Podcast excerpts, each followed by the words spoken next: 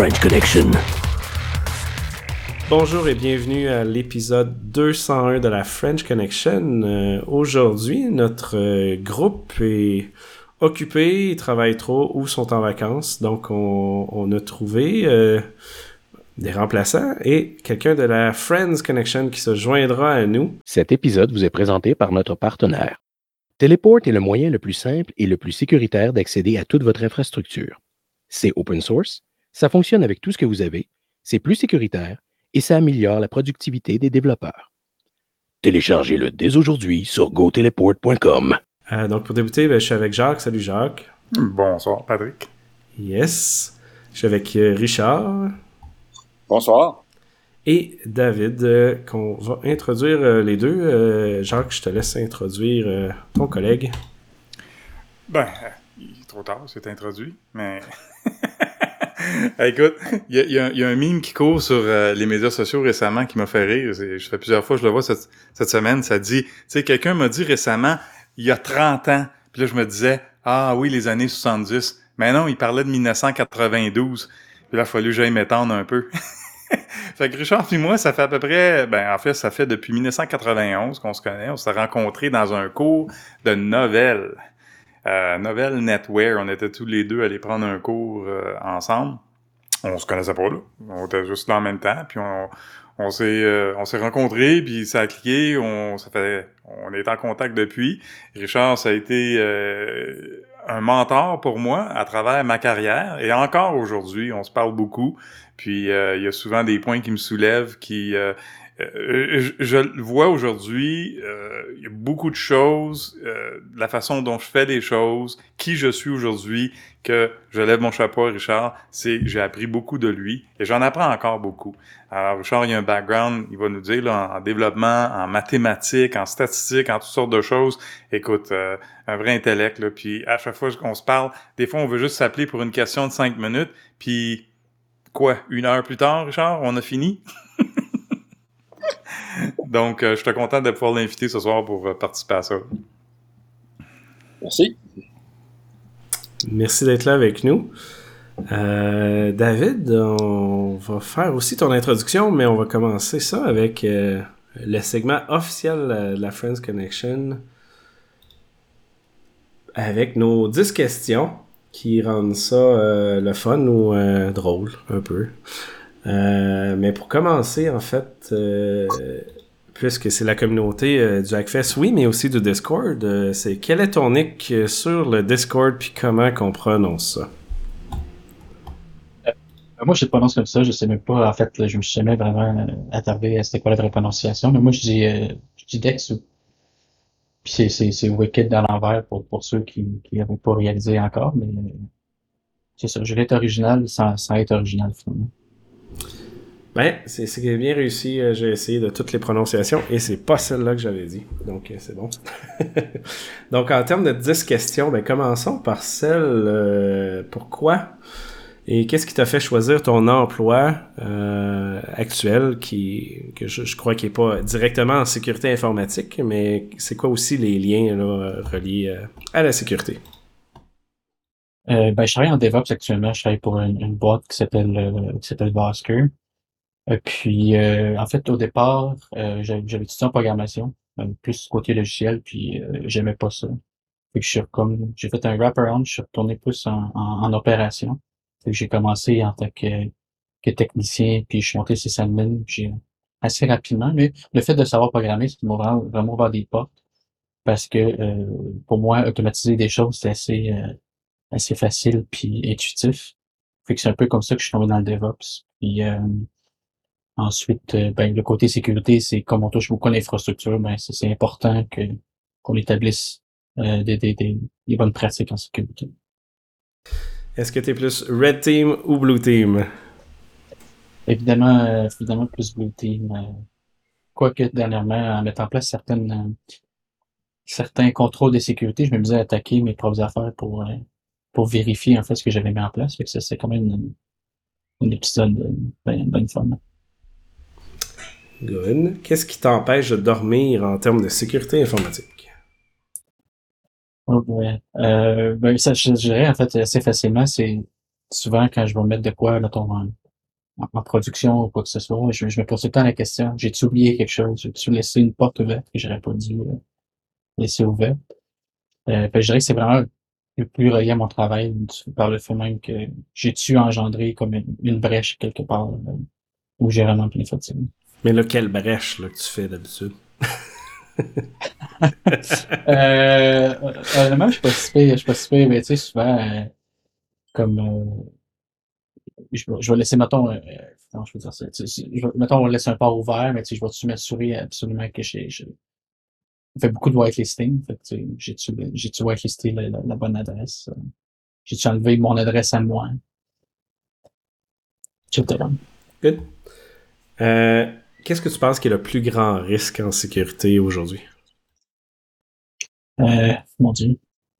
Ben juste, je, pense, mettons, à, à Log4j, on, on, se rend compte que, encore une fois, encore aujourd'hui, euh, je cherche le mot français, mais la sanitization des champs, mettons, si je, peux prendre ce nom-là, euh, c'est encore un problème aujourd'hui, puis pourtant, c'est quelque chose qu'on qu'on se dit que tout le monde devrait faire, puis que ça devrait être d'emblée, mais encore aujourd'hui, ça a beaucoup de répercussions. Puis ça a été le cas avec, euh, avec Lord4j, que finalement, c'est quelque chose de mm-hmm. bien niaiseux, mais qui avait de grandes répercussions.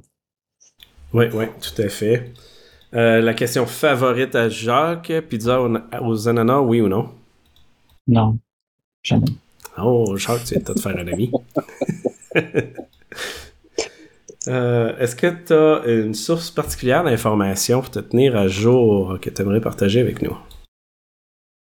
Euh, ben, je me fais beaucoup au, Discord du Hackfest, bien entendu. Euh, sinon, euh, ta plateforme favorite qui est, qui est, Reddit, qui est quand même une, source d'information euh, quand même pertinente. puis sinon, j'ai quelques Slack, quelques channels Slack que j'ai dans lequel je fais partie, parce qu'il y a beaucoup d'informations qui circulent aussi.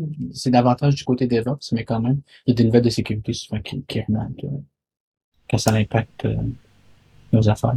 Mm-hmm. OK. Est-ce qu'il y a une pratique de sécurité que tu aimerais voir les gens appliquer et pourquoi? Euh, c'est oui, puis en fait, euh, souvent je, je, je, je, sur, dans ma famille puis dans mes proches, je suis tout le temps comme celui qui est tannant avec ça, mais euh, mes proches, leurs mots de passe, nécessairement, sont pas tout le temps longs. Puis moi, je suis celui qui les mots. Je, suis reconnu pour des mots de passe vraiment longs, compliqués. Là. Puis j'essaie de comme les, sensibiliser à tout le temps avoir des mots de passe euh, plus que, mettons, 8, euh, 12 caractères, même. Puis c'est, c'est pas, pour, pour eux, c'est pas nécessairement facile. C'est pas une habitude qu'ils ont, mais j'essaie de les sensibiliser à utiliser des, des, mots, des, des, managers de mots de passe, des choses comme ça, pour justement arriver à pouvoir faire cette utilisation-là, sans que ce soit un irritant plus que les côtés pratique. Puis en lien avec ça, ben, quelle pratique de sécurité que toi-même tu as de la misère à suivre? Euh, c'est définitivement pas les mots de passe, mais je te dirais, ben niaiseux, euh, le réseau chez moi, j'ai zéro segmenté. Honnêtement, je devrais le faire. tu sais, que le, le, mettons, le Wi-Fi, les trucs va faire soient différents, comme des, de, mettons, mon serveur ou quelque chose comme ça. Je l'ai pas fait encore, c'est dans mes plans, un petit projet que, que Mettre les IoT à bonne place, oui. exact. Um, alright. Traditionnel ou crémeuse? Crémeuse, crémeuse. je sais pas pourquoi ça existe, la traditionnelle, personnellement. Aucune idée. Euh, et early bird ou night owl? Euh, night owl. Night owl, all the way. Encore aujourd'hui, oui, oui. Ouais. Cool, cool. Alright. Euh, ben merci d'être là. Comme dit, euh, gêne-toi pas pour participer dans les discussions. Euh, on va retourner euh, à nos shameless plugs. On a notre événement de la cybersécurité municipale qui était le 10 février, qui était déplacé le 4 mai et qui est maintenant le 13 octobre. Donc ça a été malheureusement redéplacé. Euh, mais ça devrait être en live euh, là et on, je pense qu'on va être plusieurs de la communauté à présenter euh, à cet endroit-là. Donc, n'a pas manqué. toujours le shop sur shop.acfest.ca et le Discord si vous voulez parler, discuter avec nous sur discord.acfest.ca. donc, pour commencer, qu'est-ce que t'en penses, Jacques? Des petits sujets d'opinion un peu croustillants. Mais hein? Mhm, mhm. C'était encore là, c'est une genre de situation. Est-ce qu'on rit ou on pleure? C'est c'est dans les deux cas, je pense que c'est. Ouais, c'est ça. On rit jaune si on rit, malheureusement. Euh, alors, commençons par euh, un CTF qui a eu lieu à, à Montréal récemment par une chaire de l'Université Concordia, où ce que l'un des professeurs ou chargés de cours, euh, on n'a pas le détail évidemment, mais qui était euh, une personne parti- or- organisateur, excuse, de- du CTF, qui est allé faire une menace aux participants euh, disant que si quelqu'un attaquait le serveur qui faisait partie du CTF, donc en fait un serveur euh, de ce qu'on a su supposément que c'était un damn vulnerable web app, donc un- une machine euh, vulnérable pour ouais, attaquer, faite pour Ouais. ça, qui fait partie du, du challenge où ce que tu peux faire des points en l'attaquant. Et la personne est allée dire que si quelqu'un allait l'attaquer, qu'il allait personnellement le déclarer à la- aux autorités et au RCMP, et ce, sous la section du code criminel, euh, et blablabla. Euh, pas fort, hein? Pour vrai, Ben, je dire... c'est- pas à lui de décider comment la personne va être accusée là, sous le code criminel. C'est n'importe quoi en partant. Puis l'autre point que tu sais, ça aurait été le fun d'avoir Vanessa là, sur le, notre avocate, notre in-house lawyer. Là. Uh-huh. Euh, son donné son opinion là-dessus, puis on pourra en discuter peut-être la prochaine fois qu'elle sera là. Mais écoute, il a, il a beau rapporter ça à la GRC, mais la GRC va dire ben regarde mon grand, c'est parce que tu montes un serveur pour attaquer dans un CTF, là tu dis que si quelqu'un l'attaque, tu veux rapporter, ben branche-toi là, c'est quoi, c'est quoi tu veux, tu sais?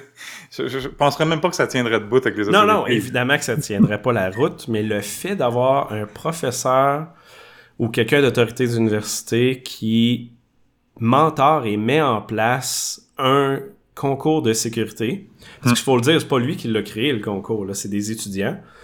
Puis c'est loin d'être la faute des étudiants d'avoir fait quelque chose de croche. Logiquement, euh, le guideline provient pas des étudiants, là, il provient de, de, de leurs profs et de d'en haut.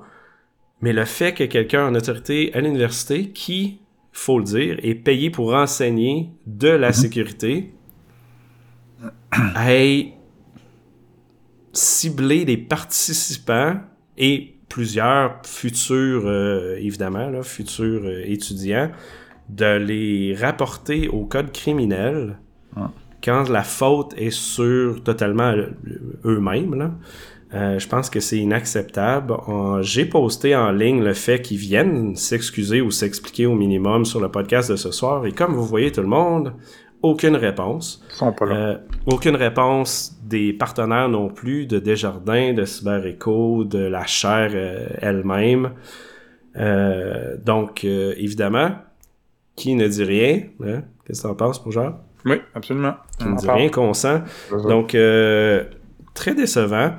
Euh, je suis triste que les étudiants aient eu à, à faire part d'un CTF comme ça, qui est supposé être quelque chose de le fun. Il y a plusieurs personnes qui ont quitté le CTF tout simplement par peur de représailles. Je veux dire, tu te fais dire que participer dans le concours, tu vas aller euh, en prison, c'est c'est plus ou moins le fun. Euh, mais l'autre chose, évidemment, c'est qu'on a aussi su que certains challenges étaient hébergés sur des sites publics euh, qui appartenaient pas à l'université. Donc, euh, l'université pourrait, évidemment, ça arrivera pas, là, mais je veux dire, techniquement, sur papier, l'université pourrait, elle, se faire poursuivre en justice pour avoir attaqué des sites web hors de leur contrôle, sans autorisation. Donc, c'est un peu... euh, Pour avoir attaqué ou pour avoir comme encouragé le CTF qui donc Ben, c'est c'est dans les deux. C'est un encouragement, là, Ouais, c'est s'entend. ça. Ouais. C'est pas, euh, c'est pas aux participants qui, qui doivent suivre les lois, c'est le système est hébergé à mauvaise place. là. C'est les étudiants qui auraient monté le CTF. Donc, à quelque part, il faut espérer que les étudiants sont, sont guidés. Quelqu'un les Mais ils sont guide, guidés par la même personne C'est qu'on a discuté. Là. Fait que C'est c'est, c'est ce qui est très, très dommage. Qu'en tout cas, on espère avoir des nouvelles. Euh, J'en ai aucune. J'ai envoyé un courriel, fait plus qu'une semaine. Zéro retour. Évidemment, le post, zéro retour. Tu sais que c'est qui qui va euh, te répondre, c'est les communications. Hein? Le média, Ah, mais même si c'était les communications, au moins envoyez-nous une réponse, tu sais. Ouais. On, on aurait pu la lire à soir, puis euh, c'est ça, rire que c'est les communications, là, mais C'est ça. c'est là, c'est personne. Et ouais, le ça, silence fut. Dans, Euh, les- ouais, vas-y. dans ce genre de, de truc-là, tu demandais tantôt à David là, son nickname. Mon nickname, moi, c'est Peopleware parce que il y a le software, le hardware, puis il y a les gens. Mhm. Euh, en particulier en sécurité informatique, c'est compliqué. C'est compliqué de se rester à jour. Et malheureusement, euh, ce que tu as décrit, je l'ai vu dans des grandes entreprises, je l'ai vu ailleurs aussi. Puis, euh, on peut juste constater que malheureusement, c'est comme ça. Puis, c'est important de remettre les pendules à l'heure. Ça fait que juste le fait de le souligner ici, ça va peut-être à la fois rassurer les étudiants, d'une part, d'une certaine façon. Peut-être que la fois suivante, les gens qui ont été dans cette position-là d'autorité vont être plus prudents dans leurs propos. On espère. Puis, tu sais, ce qui, est malheureux dans tout ça aussi, qu'on a noté, c'est que cette université-là a reçu euh, quelque chose comme 50 millions pour faire de l'innovation en sécurité. Fait que, le- le concept de appliquer versus l'argent qu'ils reçoivent, même si c'est pas la même chaire, là, je sais que c'est deux choses différentes, mais ça reste que c'est sous la même université. Qu'il y a de voir des profs qui font ça, qui encadrent mal les étudiants, puis que demain matin, ils vont aller dire qu'ils sont les meilleurs au pays pour enseigner ce même sujet-là, euh, ça lève des gros, gros doutes. Là. Puis, euh, en espérant qu'ils sortent publiquement au minimum de dire euh, qu'est-ce qu'ils vont faire. Je sais que certains partenaires sont en train de travailler à ajuster euh, la manière qui fonctionne pour sponsoriser ce CTF-là. Mais même en cessant ça, s'ils le disent pas, on revient au fait que si tu condamnes pas ce qui est mauvais, il y aura pas d'amélioration, puis euh, il y a personne qui va qui aura malheureusement le tort. Mais bon, c'est ça qui est ça pour ça, et on verra s'il y aura une suite euh, sur ce Mm. sujet-là. Mais pour continuer dans euh, d'autres croustillants, on a évidemment la compagnie Equinox et son président Alexandre Dahl euh, qui est sorti dans les médias dans un article média qui n'est pas classé comme étant une publicité, qui est vraiment juste un article média. là. On s'entend que c'est une publicité cachée. disant, et je lis mot pour mot, puis je regarde ta réaction, Jacques, je sais pas si tu as vu déjà cette phrase-là. On a mis en place une plateforme sécuritaire qui protège les données personnelles, un enjeu universel reconnu par les autorités, tant au Canada qu'à l'étranger, dit le PDG, en parlant du passeport vaccinal du Québec. Qu'est-ce que t'en Ben penses, oui. Jacques? Ben oui, ben, je, je me souviens pas, Pat, on, on, on a-tu parlé dans le passé des codes QR puis les problèmes que ça avait soulevé? On avait-tu mentionné ça? Je m'en rappelle pas trop, mais mettons là qu'on check juste dans les nouvelles. là. Il Faudrait eu- peut-être regarder dans les épisodes quand, dans, Ouais, les derniers ouais. mois. là, On pourrait faire peut-être juste un Google où ce qu'on trouve 300 000 codes QR qui ont leaké à cause d'une mauvaise programmation de leur part. Ah, 300 000, c'est pas si pire. hein? ben non. Euh, après ça, la communauté a trouvé combien de vulnérabilités qui a été rapportées à Equinox et au gouvernement? Environ 12, pas si Ah. pire.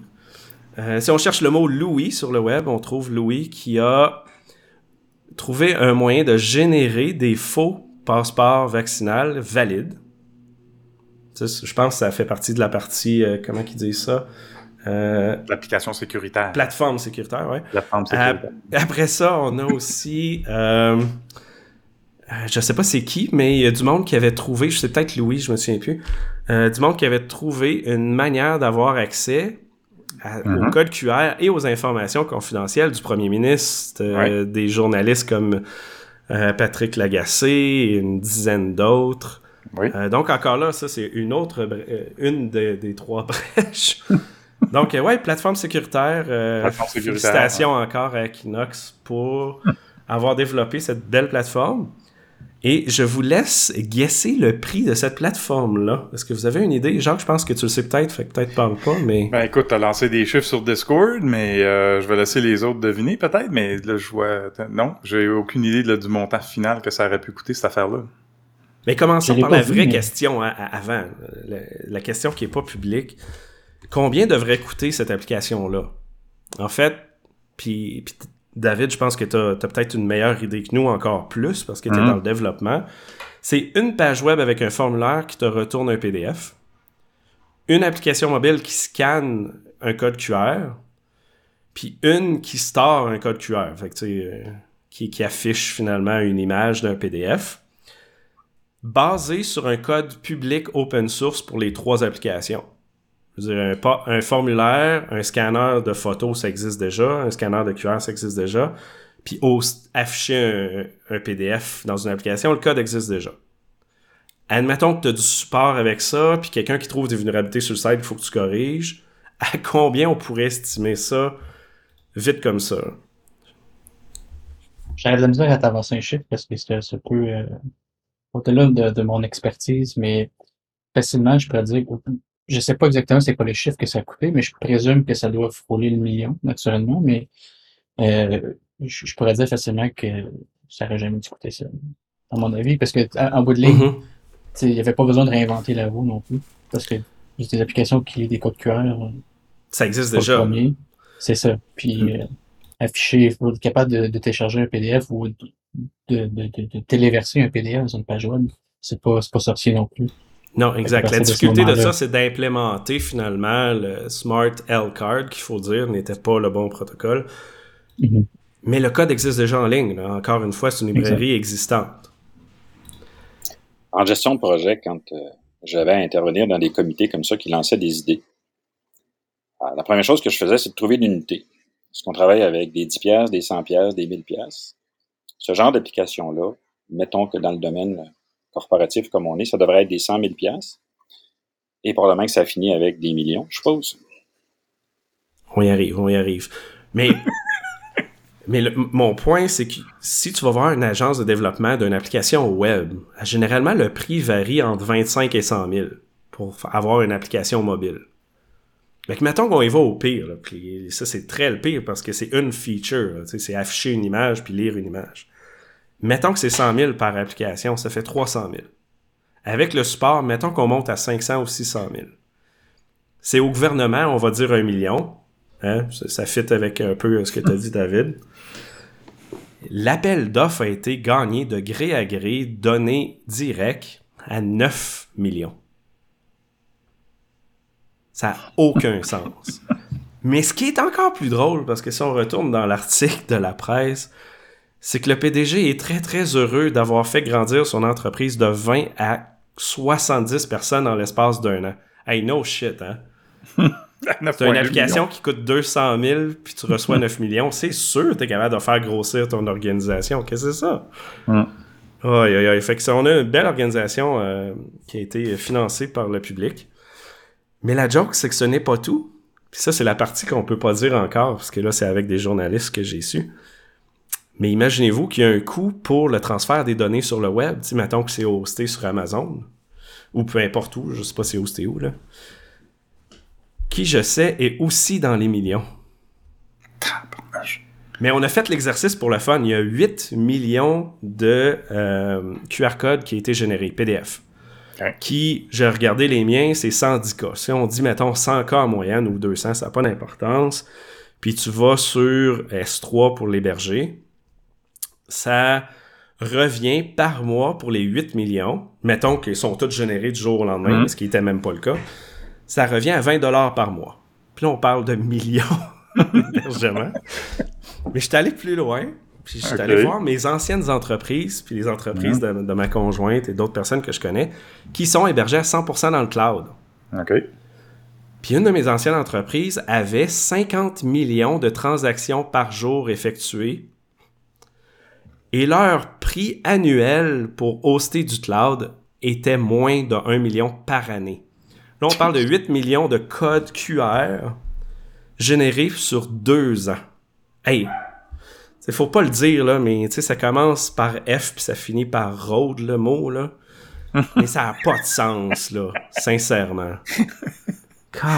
Euh, mais là, est-ce qu'il y a quelque chose qui va sortir? Là, toi, tu es en contact avec des journalistes, il y a des choses qui brassent. Est-ce qu'il y a des vérités qui vont sortir à un moment donné ou? J'espère, j'en sais rien, mais Hum. c'est juste le 9 millions qui est déjà public. C'est, Ben, ça, devrait être public. C'est des contrats euh, du gouvernement, non? Ça devrait être.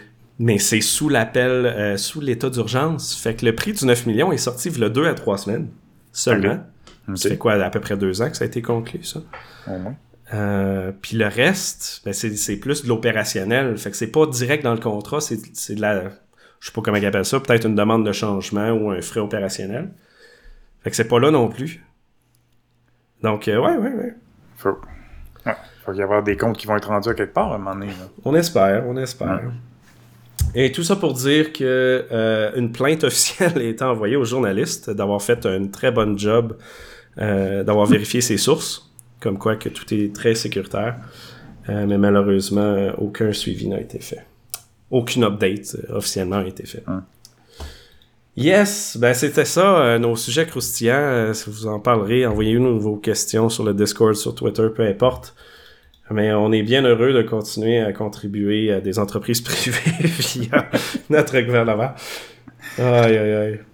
Donc, euh, première nouvelle du jour, euh, allons-y avec toi, euh, Jacques.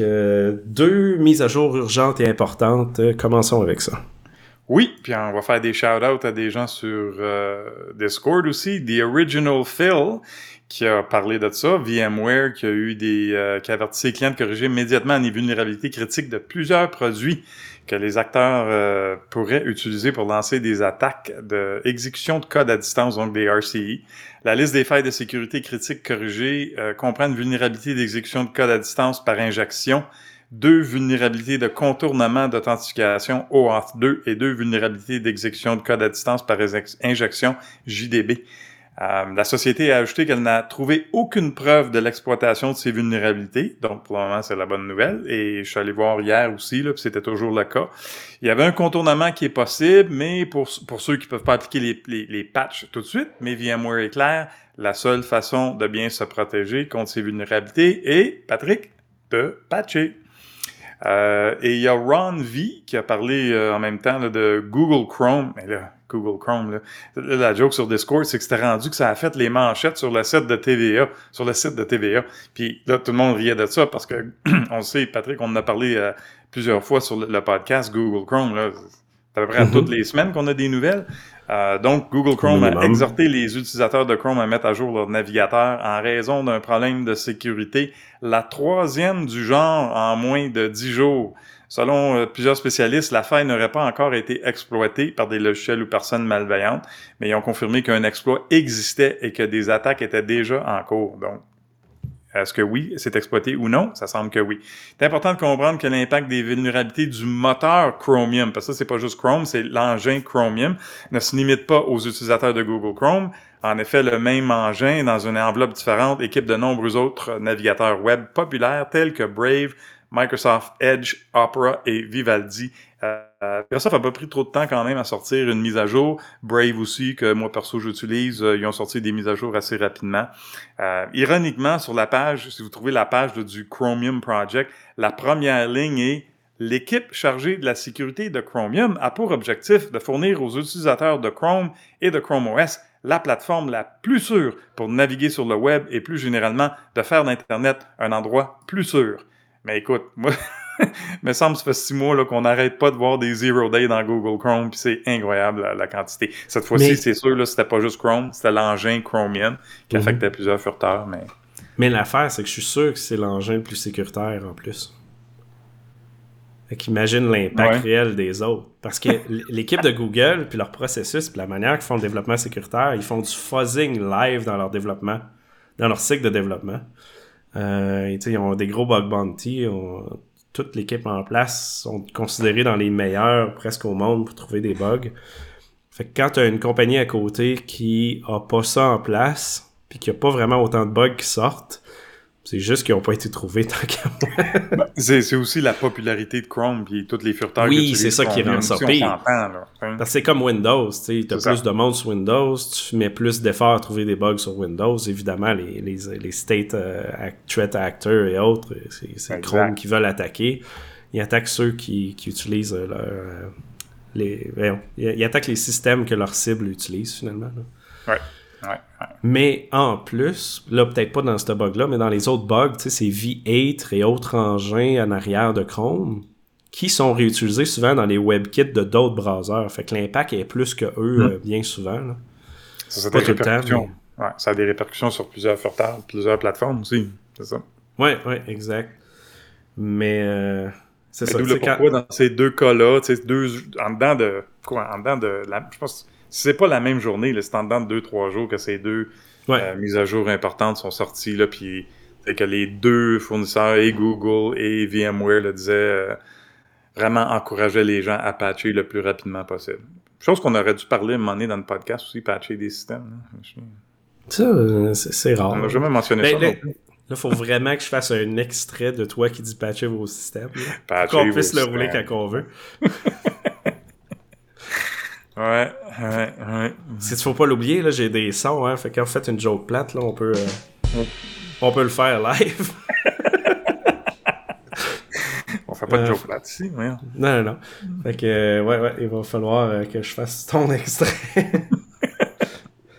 Euh, Richard, de ton côté, euh, on a la reprise des voyages et des VPN. C'est c'est clair, hein? tout, tout commence à réouvrir. euh. ça commence à être utile. Effectivement, il y a, euh, j'anime euh, depuis euh, un peu plus d'un an un, un genre de podcast vidéo sur Zoom où euh, je tente de sensibiliser les ABC, les aînés bien conservés. Et euh, le facteur le plus euh, aggravant que je trouve, c'est l'ignorance des gens. Et là, les gens ont commencé à me dire, on repart en vacances, etc. Puis il y a quelqu'un qui a, qui, qui a commencé, qui a, qui a osé nommer ces trois lettres-là. C'est quoi un VPN? Je tente de vulgariser tout ça pour les aider à utiliser ça. Et je constate que euh, ces gens-là qui sont qui déjà en un an ont progressé par rapport à ils sont beaucoup plus prudents dans leurs actions versus des pièces jointes versus les sites, les clics qu'ils font. Déjà au niveau des voyages, j'ai l'impression de recommencer à zéro. Puis ce matin, quand on en parlait, puis que je regardais ça, c'est très technique, puis en plus, ça devient même politique parce qu'il faut les mettre en garde versus certains pays où l'utilisation des VPN est interdite. Ça fait que c'est euh, c'est à la fois, je dirais, nécessaire. Puis je serais curieux d'entendre votre opinion d'un point de vue plus technique là-dessus. Puis en même temps, euh, on veut pas que les gens se mettent dans le pétrin s'ils vont dans certains pays où c'est euh, interdit. Qu'est-ce que vous... Je serais curieux d'entendre ce que vous en pensez de tout ça? C'est-tu au niveau vraiment plus vacances personnelles ou on parle que j'apporte mon laptop de, de job, mon emploi dessus? C'est des vacances personnelles pour ceux-là, parce que les gens qui travaillent, eux, en général, ont un support plus interne au niveau des IT ou des trucs comme ça. Là, c'est des gens qui vont en vacances, qui, euh, partent avec le téléphone, le, le iPad, le tablette, puis que dès qu'ils arrivent dans un autre pays, la première chose qu'ils cherchent, c'est un Wi-Fi gratuit. Ça fait que je les sensibilise là-dessus, et euh, quand on creuse un peu, puis qu'on gratte tout ça, il y a beaucoup de volets là-dedans. Et autant que euh, ce que tantôt, euh, j'ai bien aimé quand David a dit au niveau de l'utilisation des mots de passe, j'ai l'impression de prêcher dans le désert depuis des années avec mon entourage. Euh, Ben, euh, quand on rajoute à travers, euh, au- au-delà de ça, des gens qui partent en voyage, qui n'ont plus la tête à se casser, euh, à se casser les méninges par rapport à ce qui pourrait arriver, et que là, tu les avises que, écoutez, c'est peut-être pas la bonne chose de se brancher sur le premier Wi-Fi gratuit qu'on rencontre. OK, on fait ça comment? Ça prend un, un VPN. Puis là, tu apprends que parmi tous les VPN, les gens sont populaires pour aller essayer d'en avoir des gratuits. Puis il y a eu beaucoup de VPN gratuits qu'on sait maintenant qui vendaient les données. C'est un monde euh, qui est vraiment compliqué.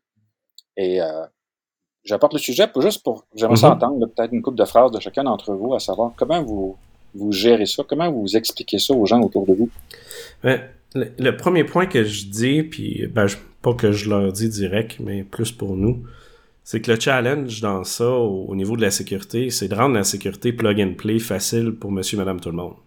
Puis l'enjeu de société et de toutes les entreprises qui développent, c'est de rendre les choses faciles. Avec de la sécurité. Parce qu'il y en a beaucoup qui rendent les choses faciles, pas de sécurité, là, ça, ça, faut pas en parler.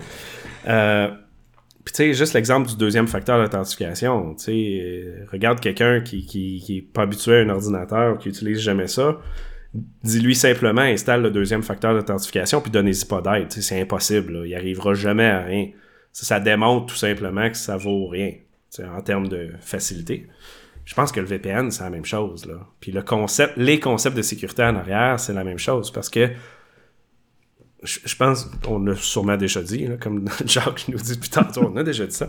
Mais euh, je pense que l'un des points les plus complexes en termes de société, c'est justement, comme tu viens de dire, Richard, c'est le fait qu'il n'y a pas de, euh, de compréhension. Puis, euh, j'ai oublié le mot exact que tu as dit, là, mais. L'ignorance. ignorance. Le, le- le concept que le monde sont ignorants, c'est parce qu'il n'y a pas d'éducation reliée à ça. Mm. Puis le pas d'éducation, c'est au fait autant de la vie privée que comment les technologies ont des risques. Parce que quand je vais acheter une télé, il n'y a pas personne qui va dire qu'il y a un risque de sécurité sur ta télé quand tu plugues sur le Wi-Fi, tu sais. Tout est considéré comme étant sécuritaire par défaut. Puis je reviens toujours à l'exemple de la voiture. J'achète une voiture, je négocie pas pour avoir des breaks, puis avoir des coussins gonflables, c'est déjà inclus. Mais Internet, c'est la voiture des années 1800, il n'y en a pas de frein, puis il n'y en a pas de coussins gonflables. Puis ça, ben, il y a personne qui l'éduque. Puis tant que ça sera pas dès le primaire, secondaire, dans toutes les cours, au lieu d'avoir éducation, euh, religion qui sert à rien, là, ou euh, whatever SCC, je me suis un choix de carrière où ce que finalement, euh, ça donnait pas grand chose. Je veux pas insulter les profs, mais la majorité du temps, c'était pas nécessaire. Ça devrait être nécessaire. Fait que basé sur ça, puis comprendre le côté technique de la chose, c'est comme un peu la partie est comme un peu déjà perdue. Je sais pas, David, ce que tu en penses de ton côté avec ton expérience de, password que tu disais, là, mais. Je, je ça une phrase qui, qui, qui, est chée, mais qui est quand même vraie, puis qu'on répète souvent, mais qui, qui, qui s'apprête aussi à cette situation-là. C'est qu'on on dit souvent que quand c'est gratuit, ben, le produit, c'est nous. Je pense que dans ce cas-là, autant pour mm-hmm. le Wi-Fi que pour, que pour le VPN, en fait, c'est que s'il offre le service gratuitement, puis que eux, ça engendre des coûts de l'autre côté, ils vont, ils vont se repayer d'une autre façon. De cette façon-là, souvent, ça va être avec nos données. Puis, puis en fait, ce qu'ils vont, ce qu'ils vont prendre de nous. Fait moi, c'est comme ça que quand, que, quand j'en parle à quelqu'un, quand j'essaie de, de, de, prêcher de, de, des bonnes pratiques, mm-hmm. souvent, ben, je, l'amène de cette façon-là. Parce que justement, en fait, c'est, c'est, carrément ça qui arrive. Puis même si ça commence à être connu du côté, mettons, des réseaux sociaux, là, ce, concept-là avec Facebook et autres, on voit quand même, puis je sais pas si vous l'avez déjà vu sur vos réseaux, du monde qui vont aller poster dans leur timeline, dans leur feed. Euh, je, je, je, refuse euh, que mes données soient partagées, blablabla. Bla, bla. ça ne lance pas comme ça que la loi fonctionne. Ça tour, ça. oui, j'ai vu ça récemment. Ouais, ouais, ouais. Fait que, en termes d'ignorance, même s'ils savent que c'est euh, que leurs données sont utilisées, revendues, etc., ils comprennent pas même le niveau légal de comment le faire, puis ils vont aller poster. Euh, ce qui me fait penser aux lettres de chaîne des années 90. Là. Euh, envoie ça à 12 personnes, sinon tu vas pleurer toute la semaine. Euh, fait que, ouais, ouais, genre Moi, j'utilise un, j'en utilise un commercial, là, puis, tu sais, au, au, niveau d'utilisation, c'est pas compliqué, là. Tu le démarres, regarde, je veux me connecter, je veux me connecter au Canada, aux États-Unis, n'importe où, tu sais, choisis, puis clac, c'est connecté. Merci, merci, bonsoir. Est-ce que je peux comprendre qu'il va, il serait difficile à, euh, quand Richard parle à des gens comme ça, c'est d'expliquer, là, pourquoi? Pourquoi tu veux faire ça? Puis qu'est-ce que ça fait, là? Si les gens essaient de comprendre, c'est compliqué, là, d'expliquer un VPN à quelqu'un qui est pas technique, puis le tunnel, puis qu'est-ce que ça fait, puis, mais tout ce que tu as à dire, il faut que les gens comprennent, regarde, quand, quand tu es au, au bar, au Mexique, tu es sur le Wi-Fi de, de l'hôtel, regarde, connecte-toi, là. Fais juste partir ton VPN, connecte-toi, puis tu vas être plus sécure, tu sais. Pas obligé de comprendre tout comment ça fonctionne en dessous, puis le pourquoi, là. Fais juste faire ça, là, puis tu vas être correct. Mais... Euh, c'est plus le risque, je pense, qu'il faut qu'il soit expliqué sans le côté technique, là. Qu'ils comprennent le risque pour dire oui, je vais le faire, dans le fond. C'est ça. C'est ça. Euh, mais c'est pas facile à expliquer non plus. Puis, tu sais, pour prendre ton exemple des, des, VPN gratuits qui se font, euh, qui revendaient l'info, il y a plein de VPN payants qui faisaient la même chose aussi. c'est un peu chiant d'aller recommander quelque chose qu'il n'y a pas vraiment une bonne solution. Ce matin, euh, justement, on me demandait, parce qu'après les avoir expliqué avec des diagrammes, puis souvent en faisant des comparaisons. D'ailleurs, j'ai pris en note ton histoire de comparer l'Internet à l'auto, alors que les freins et les coussins gonflables viennent. On prend ça pour acquis. On n'a pas encore ça sur l'Internet. Puis euh, là, les gens disaient, OK, mettons que tu m'as convaincu que ça me prend un VPN, on choisit ça comment? Fait que là, je leur expliquais mon approche, puis vous me direz ce que vous pouvez rajouter à ça ou corrigez-moi s'il y a des lacunes dans mon approche. J'ai dit, premièrement, je peux pas valider si les informations que je lis sont exactes ou non. Parce que c'est une coquille, le VPN, puis je peux pas aller voir vraiment en arrière de la coquille. Attends un peu, attends un peu, là. T'essaies-tu de dire que ce qu'on lit sur Internet, c'est pas tout le temps vrai? Mais même si, on, même si je trouve un site qui est vrai, du côté des VPN, je peux pas voir euh, si euh, l'encryption est faite comme il faut, si c'est fait vraiment de point à point. Euh, tout, est relié au papier ou à la page web qui te dit. Il n'y a, pas de confirmation. Mon approche à moi, c'est je prends, mettons, environ 5 ou 6 euh, sites qui évaluent des logiciels. Je regarde leur top 10. Et si dans le top 3, il y en a un ou deux qui reviennent là-dedans, je vais choisir un de ces deux-là. Puis je vais probablement prendre le meilleur deal dans les circonstances. J'ai pas de façon, ou du moins j'ai pas trouvé, puis vous me corrigez si je me trompe, de meilleure façon de faire ça. L'autre chose, c'est sûr qu'il y a des gens qui sont un peu plus crédibles. J'ai des noms, moi, que j'écoute depuis 12-13 ans par rapport à, à leurs critiques, mais ça évolue tellement que les nouveaux produits qui sortent, euh, ça change beaucoup. Ma façon, c'est de faire ça. Si vous aviez à choisir un VPN, vous feriez quoi de plus que moi? Cet épisode vous est présenté par notre partenaire. Teleport est le moyen le plus simple et le plus sécuritaire d'accéder à toute votre infrastructure. C'est open source, ça fonctionne avec tout ce que vous avez, c'est plus sécuritaire et ça améliore la productivité des développeurs. Téléchargez-le dès aujourd'hui sur goteleport.com. Je pense que le seul point que j'ajouterais, puis je dis pas qu'il donne beaucoup de plus-value, c'est de regarder les certifications d'entreprise reliées à la sécurité. Fait on va parler de SOC 2, Type 2, euh, les ISO 25000 de ce monde, voir quel, audit officiel que l'entreprise a passé dessus et les tests d'intrusion, euh, autant applicatifs qu'intrusifs, qui euh, qu'on peut leur demander d'avoir une preuve que ça a été fait. Pour quelqu'un qui n'est pas dans le domaine, on s'entend, ça n'arrivera pas qu'il aille faire ces étapes-là. Mais pour nous, pour suggérer à quelqu'un, c'est un peu les étapes à faire d'aller voir. Mais pourquoi je dis que ça donne pas tant, c'est que oui, ça donne un fait qu'il y a une base de sécurité qui a été mise en place, mais la majorité des certifications, c'est ça. Le, mot, c'est la base. Fait que, c'est, c'est pas parce qu'ils ont fait ça qu'ils sont extrêmement bons en sécurité, c'est qu'ils ont fait la base. on a vu des entreprises qui ont eu un SOC 2 Type 2 qui ont même pas d'entreprise de sécurité puis de services partagés de sécurité en place. Comment ils ont réussi à avoir ça, je sais même pas. Là, fait que t'as des auditeurs qui sont vraiment pas bons, puis t'en as qui questionnent plus que d'autres. Euh, fait qu'il a pas...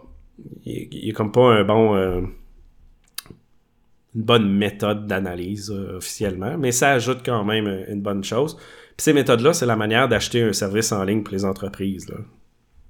Euh, au Québec, on, commence à réaliser que ça existe. Là. J'ai beaucoup d'endroits qui me disent qu'ils n'ont jamais vu une entreprise avec ça au Québec, que c'est pas vrai qu'eux vont se faire certifier pour prouver qu'ils sont sécuritaires.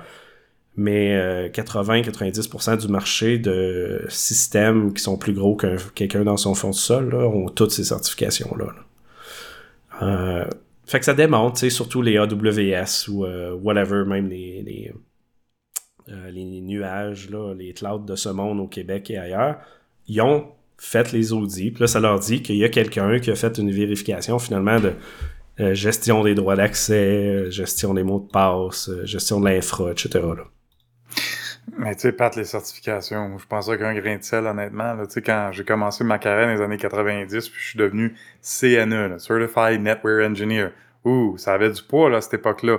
Mais là, il y avait une distinction entre des CNE, là, ceux qui étaient vraiment techniques, qui montaient système d'exploitation, puis troubleshootaient. Puis en fait, c'était ça, hein, le cours, Richard, Network Troubleshooting, quelque chose en même, c'était le cours de cinq jours. Mais bref, euh, il y avait ce qu'on appelait dans le temps des paper CNEs. Hein? Ceux qui étaient allés faire leur, leur cours, leur test de CNE, ils avaient passé, regarde, j'ai le papier qui dit CNE. Mais t'es maintenant en avant d'un serveur network, puis c'était zéro open bar. Écoute, j'ai travaillé, le mois récemment, pour une, une firme euh, qui était ISO 27001.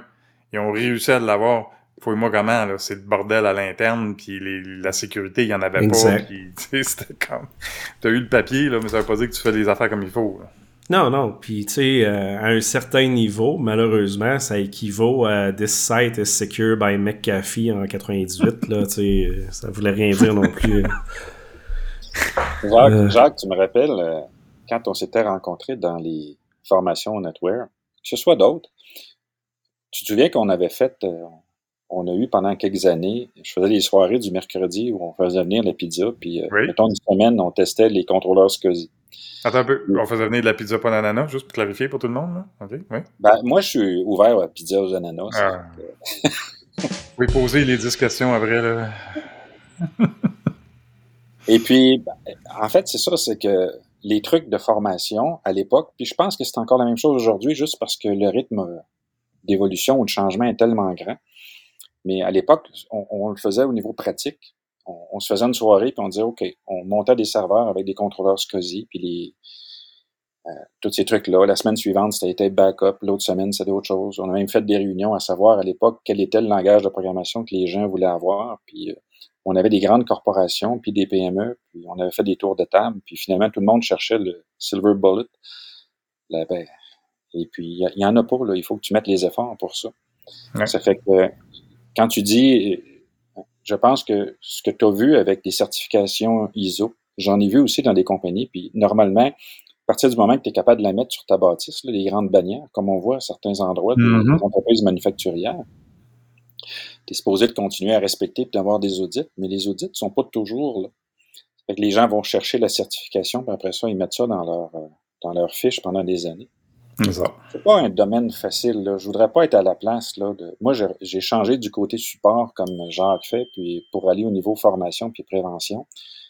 Puis euh, je, suis, si je suis capable de suivre votre langage, je suis vraiment un has-been à star, mais c'est pas une facile affaire, là, ce domaine-là. Non. Non, je me considère has-been, puis euh, ça fait pas si longtemps que je suis là. non, ça, va tellement vite, là, il n'y a plus moyen de, de savoir la majorité des choses sur un domaine spécifique. il y a quelques années, il y a à peu près deux, trois ans, avant la pandémie, euh, j'entendais tellement de gens dans les entreprises que je connaissais qu'ils avaient de la misère à, gérer leurs certificats. J'ai dit, me taper le, la docume là, de, sur les sites Microsoft pour tout ce qui est au niveau des certificats pour être capable, mettons, de vulgariser ou répondre aux questions. Écoute, j'ai, j'ai arrêté à un moment donné parce que j'étais overwhelmed par le volume de documentation. Si tu veux maîtriser le sujet de A à Z, là, ça mhm. finit pas. Non, exact. Puis c'est pour ça qu'aujourd'hui, ils sortent des entreprises dédiées juste à un logiciel, juste pour ça. Puis moi, je, me retrouvais, je me retrouvais responsable de projets de développement informatique. Puis quand j'avais à faire des demandes au département de sécurité, les gens qui étaient là avaient pas les connaissances pour le faire, avaient pas le temps pour le faire parce qu'ils étaient toujours en mode pompier en train d'éteindre les feux. Je sais pas si tu as déjà vécu ça, Dave. Puis, et là, c'était vraiment de dire, OK, il faut sortir le produit, puis on rajoutera la sécurité plus tard, ce qui est du afterthought design, qui, qui est désastreux. Ça fait que c'est pas une facile, mais on fait de notre mieux. Ouais, j'aime bien le broken by design. Patrick, toi, tu penses que t'es un has-been. Hey, Richard, il y a combien de jeunes qui vont écouter le podcast, tu sais, comme David, qui disent De quoi ils parlent, eux autres? C'est quoi NetWare, là on n'a pas parlé de ArcNet aussi. Non, on n'a pas parlé d'ArcNet. Prochain épisode, les and Ring. bienvenue, dans le groupe, euh, Patrick. As-tu trahi ton euh, âge? je le connais, mais je ne l'ai jamais utilisé. Euh, ils nous ont montré la théorie au cégep. C'était. Hmm. Ben, moi, pareil, fait que. Ouais. Dans, la bonne tranche d'âge, oui. ils n'ont pas upgradé le cégep, ça veut dire. C'est peut-être ça aussi. C'est peut-être ça aussi. Oups. Je me suis dit que ça serait le fun de faire un, un petit challenge CTF là-dessus euh, cet été. Je pense que je vais checker si on peut pas le reproduire super rapide en Python. Là, puis, euh, on, en reparlera, genre que ça serait drôle. ben oui. Allez, continuons dans nos nouvelles. Euh, puis c'est un petit peu local. Une étude de TELUS à propos des, des ransomware oui, euh, on va mettre le lien dans les show notes euh, pour la version française. Est disponible en anglais aussi, mais je suis tombé là-dessus cette semaine. Je l'ai trouvé très intéressante. Premièrement, c'est canadien, fait que c'est le fun. Ils ont fait une, euh, un sondage auprès de, je pense au-delà de 460 entreprises, allant de 50 employés et jusqu'à la grosse entreprise de 1000 employés et plus. Alors, des chiffres intéressants qui sont sortis. 80 des, 83% des répondants ont détecté des tentatives d'attaque par rançon logiciel. Euh, 67% ont fait euh, face à un incident de rançon logiciel. 44% des répondants qui ont voulu euh, admettre qu'ils ont payé une rançon. Euh, et seulement 42% ont réussi à récupérer leurs données. Euh, les, secteurs verticaux qui ont été le plus affectés, évidemment, c'est le soin de la santé, l'agriculture et les services financiers. Un autre chiffre intéressant, c'est que la rançon, la moyenne payée pour euh, ces entreprises-là, c'était de 140 000 Mais, point important qu'on va que je vais discuter un petit peu plus bas, c'est que ce 140 000 $-là ne représentait que 16 du coût de la cyberattaque. Fait qu'on va en parler. Les trois principaux, les trois principaux vecteurs d'attaque. Donc, quel, qu'est-ce que vous pensez que serait le, le vecteur d'attaque numéro un? Pat. Phishing. J'aurais dit ça moi aussi. En fait, le numéro un qu'ils ont trouvé, c'était des erreurs de configuration. Ouais, ouais. Malheureusement, euh, l'humain fait une grande, grande partie des erreurs. Voilà, des erreurs de configuration. Le, en deuxième place, c'était justement les courriels et hameçonnages. Et en troisième place, des vulnérabilités connues, ceux qui n'ont pas patché leur système. Mm-hmm. euh, Mais euh, juste avant, est-ce qu'il y a des exemples de mauvaise configuration? Oui, la faute reste humaine, mais est-ce que c'est plus comme une attaque via le web ou... Ben, si on parle d'une certaine compagnie, là, dans mes prochaines manchettes, là, on, on, en aura un exemple de ça. D'accord, d'accord. Ah, OK. Euh, 63% des victimes ont subi une attaque par extorsion multiple. On sait que depuis le début de la pandémie, c'est devenu de, une tactique de plus en plus populaire là, de la part des cyberméchants. C'est que ils vont crypter les données, puis ils vont, là, ils vont donner la rançon à l'entreprise, ben paye-nous X montant, puis on va te donner la clé pour décrypter. Puis là, les gens disent, ben pas besoin, je paierai pas parce que j'ai des bons backups. Puis là, ils vont dire Ah ben bravo mon grand, content que tu des bons backups, mais nous, on a exfiltré tes données, puis si tu payes pas, ben on va les publier sur le dark web. Donc, quand même, 63% là, des victimes qui ont subi une attaque euh, par extorsion multiple. Donc, c'est euh, intéressant. Le quart, quasiment le quart, 24% des répondants ont eu besoin de plusieurs semaines ou mois pour se rétablir de leur dernier incident de rançon logiciel. Donc, c'est Tout est correct. Ça coûte rien. Ça coûte rien. Pas de trouble. si on regarde dans les pourcentages des entreprises qui subissent des incidents par rançon logiciel, là, on a mentionné là, que les, les, plus populaires, il y avait les services de la santé, mais en fait, en première place, c'est les municipalités. Puis je pense qu'on a eu beaucoup d'exemples dans les dernières dans les dernières deux années de municipalités là, qui sont faites euh, rançonner là, pour pour ouais, ouais des rançons logicielles, les services publics, donc les gouvernements à tous les niveaux, les soins de santé en troisième place, l'agriculture, et ainsi de suite. Et c'est comme si euh, c'était en ordre de place où ce que la sécurité en a rien à faire. Exact. Ça fit, hein? Exact. Ou qui n'ont pas les connaissances ben, nécessaires. Ben, pas les connaissances, pas les budgets, mais ça reste une priorité des organisations de ne pas investir à la bonne place. Là. Ça devrait. C'est pas, le monde en place le problème, généralement. Puis une des choses qui est le fun, quand on parle de ces, ce breakdown-là des, des des, industries, si on veut, euh, ils ont aussi tranché ça par nombre d'employés. Fait que 50, 50 à 149, 150 à 499, 500 à 1000, puis 1000 et plus. Euh, la plus grosse branche, la plus grosse tranche là-dedans, là, c'était les 150 à 500. Ce sont les entreprises les plus aptes, à 76 de, la, de la gang, de se faire... Euh... on considère ça moyenne entreprise, Ouais, moyenne. Ça, ouais. 150 à 500, c'est à peu près moyenne entreprise. Euh... Ce qui, c'est, c'est eux généralement qui vont dire que ça leur arrive pas puis qu'ils n'ont pas besoin d'investir là-dedans. Oui. La majorité du temps. On parle de compagnies autant en manufacture, en retail, plein de trucs non TI finalement. Ouais. C'est ça. Mm-hmm. La prochaine statistique que j'ai trouvé intéressante, la prochaine, prochaine question, parce que ça va chercher un peu, tu sais, on, on parle souvent de toutes sortes de nouvelles, puis d'attaques, on dit tout le temps, tu sais, c'est comme, c'est le type du iceberg, tu sais, on n'entend pas parler de tout.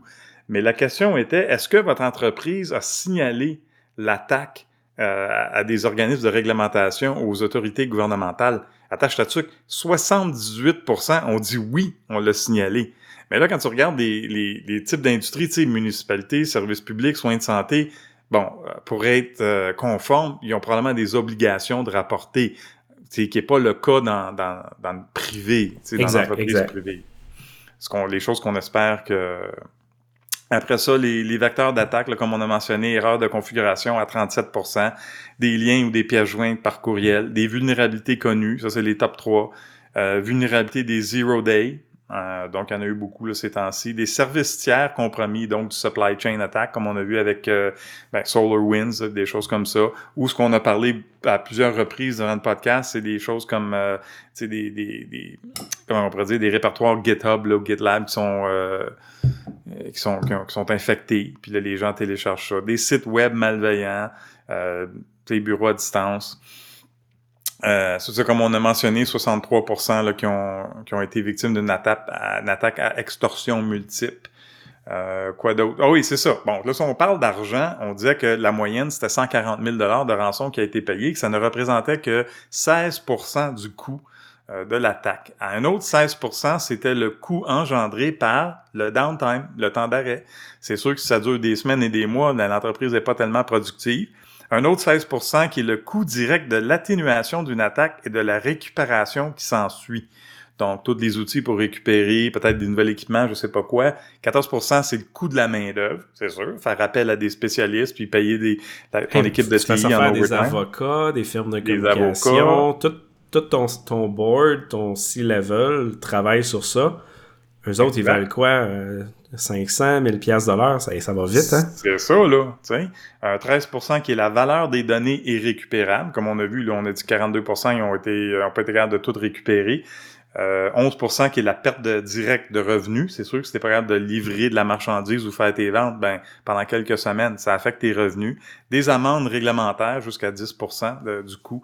Donc, ça a un impact là, significatif. Ce que j'ai trouvé intéressant, c'est ça, c'est le coût de l'attaque. OK? Fait que tu te fais attaquer, ça, c'est tous les coûts reliés à ça. Mais là, ce qu'il disait, c'est qu'il y a aussi un, ça peut coûter énormément à l'avenir de l'entreprise. Donc, il disait l'impact, c'est 45% c'était des projets TI retardés ou annulés à cause de la cyberattaque. Euh, il y avait des coûts de 41% de perte de productivité d'employés, une perte d'investissement d'affaires retardées ou annulées, des pertes de revenus. Ça, là, je l'aime bien, j'en parle souvent. Il y a une perte de confiance de la part de tes clients. Euh, c'est certain, là, des relations entachées avec tes partenaires. On parlait là, de... C'était quoi la semaine dernière qu'on on parlait justement, c'est quoi l'attaque qu'on parlait, qu'il y avait des fournisseurs qui étaient euh, qui étaient pas contents. Euh, c'était dans les nouvelles. Euh, ah, il y a eu une brèche récemment, là, puis ça n'avait pas été dévoilé. Puis là, il y avait des fournisseurs qui disaient ben c'était pas juste, ça n'avait pas été dévoilé. Oui, Caroline. Ah, le S, Saskatchewan Liquor and Gaming Authority qu'il y a eu une, brèche là, puis là il y a des fournisseurs qui n'ont pas été avertis, puis ils étaient pas contents, fait que là tu sais ça va nuire à tes relations avec tes partenaires. la mauvaise presse, la perte de, réputation encore là. Donc euh, pour tous ceux qui peuvent s'intéresser à ce genre de choses-là, euh, sont en consultation, qui veulent avoir des données, des chiffres, euh, j'ai trouvé l'étude, le sondage de TELUS très intéressant. On va mettre le lien là, dans les show notes pour télécharger le PDF. Super, merci Jacques. Puis on peut continuer avec ta prochaine nouvelle qui est en lien à ça euh, directement. Si on parle de la brèche de sécurité qui a eu lieu euh, chez euh, Sephora, qui a affecté plus de 500 000 clients. Exact. Donc l'équipe de sécurité de VPNoverview.com a découvert une importante violation de données affectant les clients du géant de cosmétiques Sephora les, utilisateurs concernés étaient membres d'un programme de récompense Sephora avant 2019. Fait les données datent quand même. Puis les données exposées dans cette brèche comprennent des numéros de carte qui semblent correspondre à Sephora Beauty Inside, des numéros de compte, des noms complets, des adresses e-mail, des numéros de téléphone, des, des points de fidélité Sephora. Là, écoute ça. Les données ont été exposées lorsque Sephora a exporté des informations de sa base de données et les a stockées sur le cloud d'Amazon. La cause de la brèche est un fichier de sauvegarde de la base de données laissé publiquement accessible sur Internet. Ce fichier était stocké dans un bucket Amazon Web Services appartenant à Sephora. Donc, imagine, là, tu fais un backup de ta DB puis tu mets ça sur le web, publiquement disponible à tout le monde. Quand on parle des erreurs de euh, configuration, ben, c'est un peu ça. C'est pas la première fois euh, que des dossiers de clients appartenant à Sephora sont exposés en ligne. Le 30 juillet 2019, le géant de la beauté a subi une violation similaire des données clients. Euh, personnels. Puis c'est pas la première fois non plus que des clients d'Amazon ont des problèmes de leaky bucket. Des buckets S3 ne sont pas fondamentalement sécurisés. C'est là que c'est important, là, les gens doivent savoir ce qu'ils font. Les politiques de stockage de ces buckets doivent être aussi restrictives que nécessaires pour assurer la sécurité des données.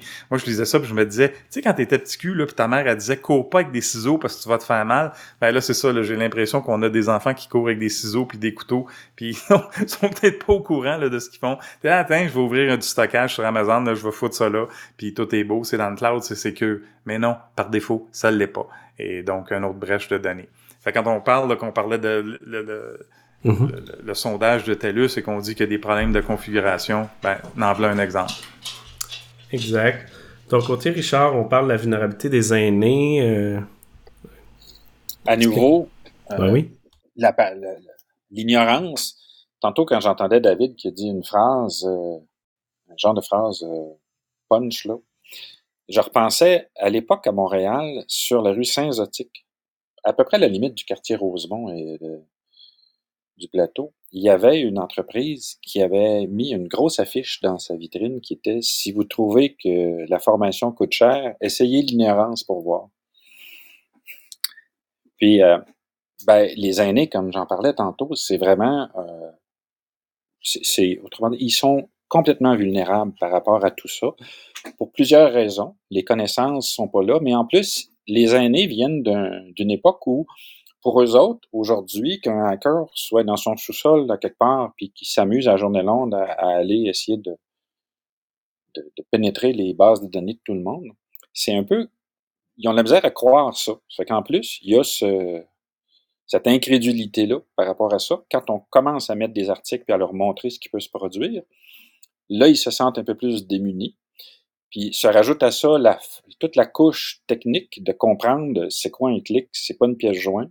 Puis là, j'ai plein d'analogies parce que, entre autres, il y a des gens qui, euh, qui assistent, qui, sont là, qui, des participants qui sont dans des, des groupes, par exemple, où ils font euh, des. Ils travaillent sur des métiers à tisser.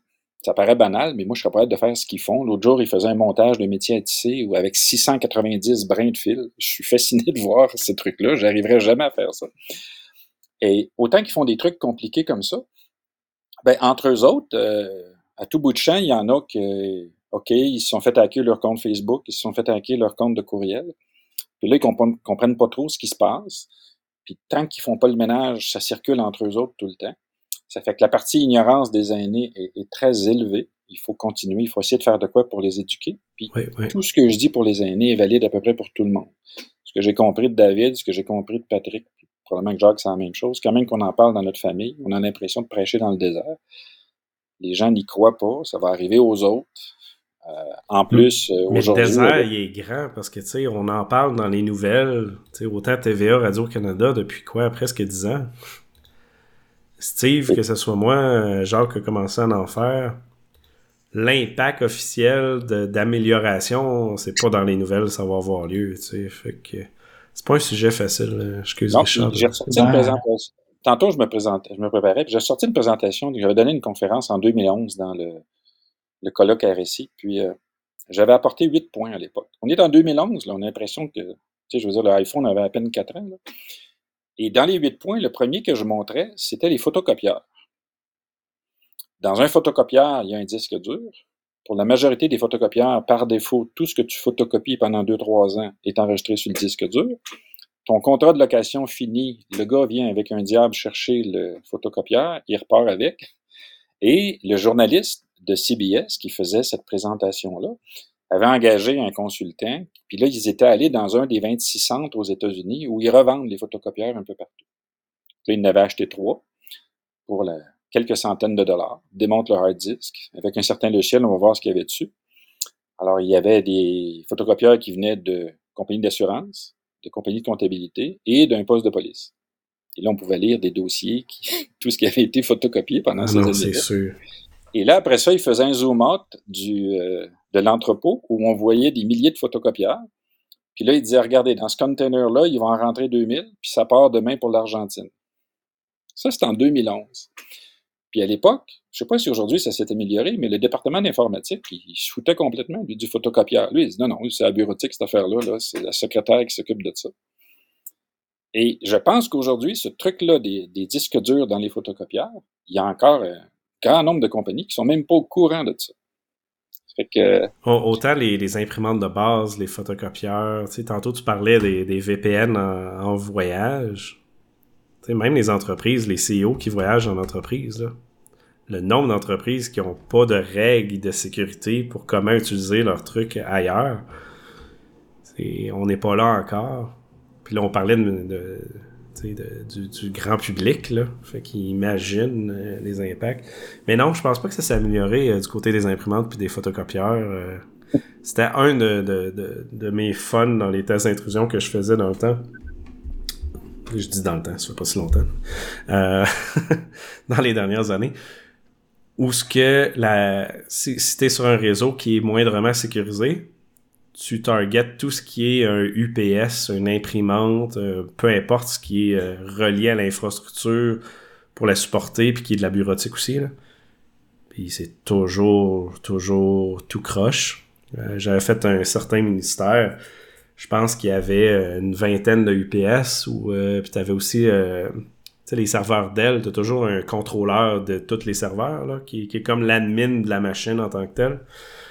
Euh, il était tout, tout, tout au complet par password par défaut. Là. Fait que, avec un genre d'admin admin, là, tu pouvais changer le firmware des imprimantes. Puis ça, le monde ne le comprenne pas, mais c'est un, un enjeu énorme en entreprise. Si tu ne sécures pas ton imprimante puis quelqu'un switch le firmware, t'as même pas besoin d'aller voler le disque dur tu rajoutes du code qui envoie ça par Internet dans une boîte courriel à quelque part ou un S3 euh, bucket, peu importe. Là. Puis tu voles 100% de tous les documents qui se font imprimer. C'est joli. pense, à chaque jour comment est-ce qu'il y a de personnes qui partent de chez eux avec une clé USB sur laquelle ils ont mis un document PDF qui veulent imprimer en couleur? Ils vont dans un centre d'impression, ils donnent leur clé USB. Mm-hmm. La clé USB rentre sur l'ordi public de cette place-là. Mm-hmm ils repartent avec leurs documents imprimés et la clé USB et on ne sait quoi qui a été mis dessus. Puis ils ramènent ça chez eux. Ah ouais, puis j'ai même déjà fait imprimer, euh, je, fais, je fais de la photo à temps partiel, j'avais fait imprimer un 5 par 4 pieds, un gros truc. Puis la madame comprenait pas trop comment envoyer la commande, fait qu'elle me dit, bon ben attends, là mon ordi, puis euh, plug ta clé, upload ton image, ajuste là, puis upload ça dans mon système. J'étais comme, ouf. Imagine ce qui se passe ici. Installe un petit backdoor en tant qu'à Ah ouais, t'installes ta clé USB avec le rubber ducky là, qui fait ça automatique. Tu dis, hop, je me suis trompé de clé, tu mets l'autre clé, puis euh, game over. Là, c'est... Aïe, aïe, aïe. Ouais, ouais, ouais. C'est de même partout. Mais bon point, euh, pour vrai, les imprimantes en entreprise. Euh, c'est quelque chose qu'on pense pas parce que c'est comme le reste. C'est naturel. On pense que c'est supposé d'être sécuritaire.